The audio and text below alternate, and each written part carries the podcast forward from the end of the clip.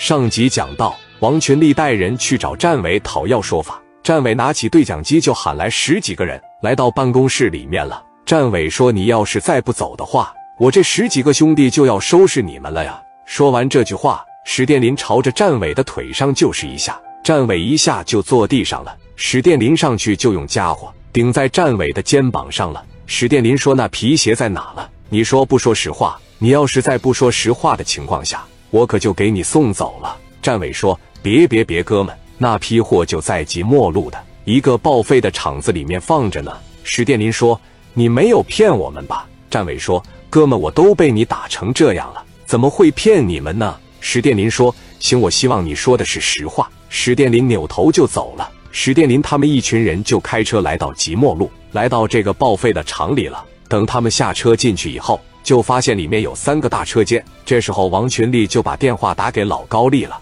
电话一接通，说：“高丽啊，我是群力啊。”老高丽说：“怎么了，兄弟？”王群力说：“你现在马上到即墨路来，这边有一个报废的厂子，我们在这等着你，你抓紧时间过来一趟。”老高丽说：“行，我马上过去。带多少个兄弟啊？”王群力说：“带个二三个就行。你来这把这边的锁撬开。”老高丽说：“行。”我马上去，电话就挂了。挂断电话以后，他们就在这里等。这时候，聂磊的电话就打来了。电话一接通，聂磊说：“事情办得怎么样了？抢咱家生意的那人找到了吗？”王群力说：“找到了，就是战伟干的。他是湖南商会的一个副会长，他手里有点兄弟，然后都被大林给收拾了。”聂磊说：“行，把那批货都拉到咱公司。”电话就挂了。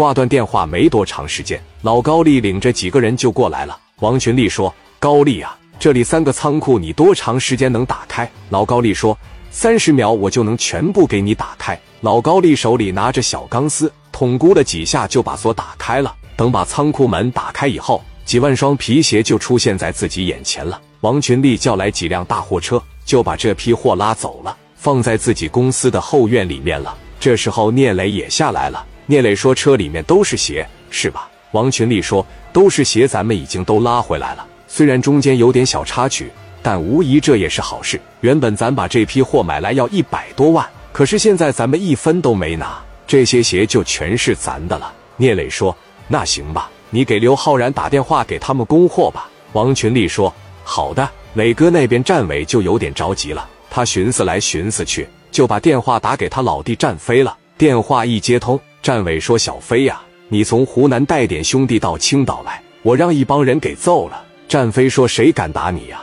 他们那边大概多少人呀？”战伟说：“人应该是不太多，他们估计也就有七八十号兄弟吧。是聂磊的人打的我，然后他们把我的货也抢走了。我前几天不是跟你说我买了一批皮鞋，这批货我刚放到仓库里面，这帮人就给抢走了。”展飞说：“行，那我带人过去。”你打听打听聂磊在青岛有啥生意？我到那不行，先把他兄弟绑到湖南，让他先把咱的货还给咱们。战伟说：“行，那你过来吧，老弟。”电话就挂了。挂断电话以后，战飞领着三十多人连夜就往青岛去了。等哥俩一见面，战飞说：“哥，你打听好了吗？你要是打听好的情况下，我这边就动手了。”战伟说：“打听好了，他的厂子都是重兵把守。”在那看场子的基本上都是他手底下最能打的人。我觉得新一城夜总会比较好下手，因为我打听到这个月是张富贵在那边值班。聂磊手底下这么多人，